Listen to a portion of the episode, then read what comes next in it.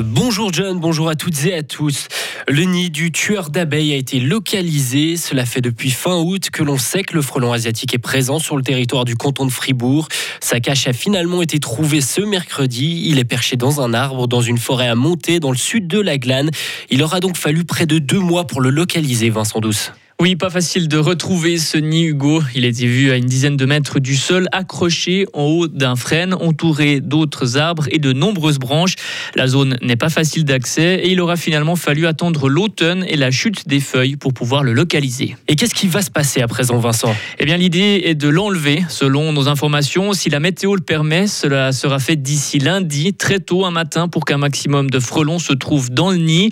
C'est un apiculteur valaisan qui viendra faire cette intervention délicate un apiculteur qui a suivi une formation pour détruire ce genre de nid et lui faudra peut-être l'aide des pompiers. À présent, chez les apiculteurs, il y a bien sûr le soulagement d'avoir trouvé ce nid, mais aussi l'impression que le problème des frelons asiatiques ne fait que commencer. Écoutez Olivier Pitet, secrétaire de la Fédération fribourgeoise d'apiculture. C'est une inquiétude pour les apiculteurs. Le frelon asiatique, je pense qu'on sera forcément obligé d'apprendre à vivre avec. Puis il est très agressif envers les colonies et puis euh, fait des dégâts, en plus d'être relativement dangereux quand on veut essayer de les détruire. Une fois enlevé, le nid sera ouvert pour voir si les reines pondeuses sont encore à l'intérieur. Si elles n'y sont plus, eh bien cela signifie que d'autres nids de ce genre vont très probablement être retrouvés le printemps prochain. Merci Vincent. Et toujours dans le monde des insectes, 2022 est une année modèle pour les apiculteurs suisses et particulièrement pour les fribourgeois. En moyenne, les apiculteurs du canton récoltaient plus de 33 kilos de miel par ruche, la meilleure récolte en Suisse. La moyenne nationale, elle, se situe à 24 kilos par colonie. La météo de cette année explique cette bonne récolte, une météo clémente ce printemps qui a notamment permis à la nature de se développer rapidement. Sans autorisation d'établissement, pas de naturalisation. C'est ce qu'a décidé la commission des institutions politiques du national aujourd'hui. Une motion voulant autoriser la naturalisation des jeunes réfugiés ou admis provisoires a été refusée par 13 voix contre 11. Même si les jeunes réfugiés ont vécu plusieurs années en Suisse ou sont bien intégrés, la naturalisation ne sera toujours pas possible sans autorisation d'établissement.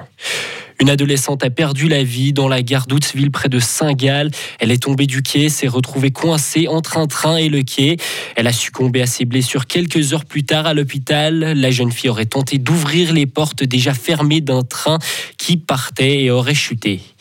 À l'étranger, Elon Musk est officiellement le nouveau patron de Twitter après plusieurs mois d'une saga rebondissement. Le patron de Tesla s'est finalement acquitté des 44 milliards de dollars exigés. Elon Musk a déjà commencé à faire le ménage puisqu'il a licencié le patron et deux autres dirigeants. L'action Twitter, elle, a été suspendue ce vendredi par la bourse de New York. L'achat de la plateforme a donc officiellement été acté. La valeur du titre de Twitter est donc restée bloquée à près de, 40, à près de 54 dollars. La croissance européenne surprend.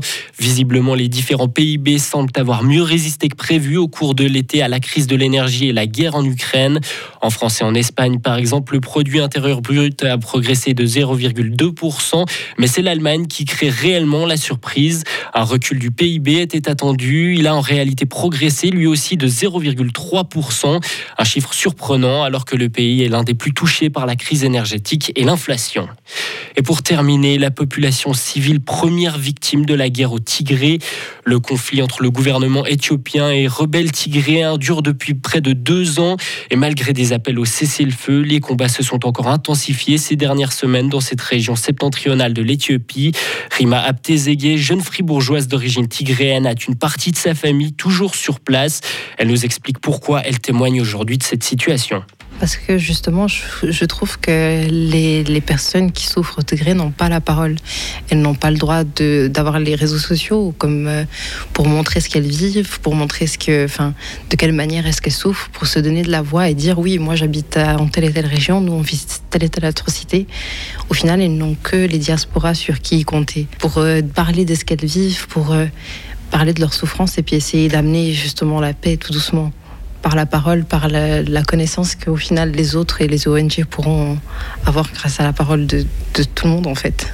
Et précisons que l'ONU a demandé à toutes les parties de permettre le passage de l'aide humanitaire au Tigré.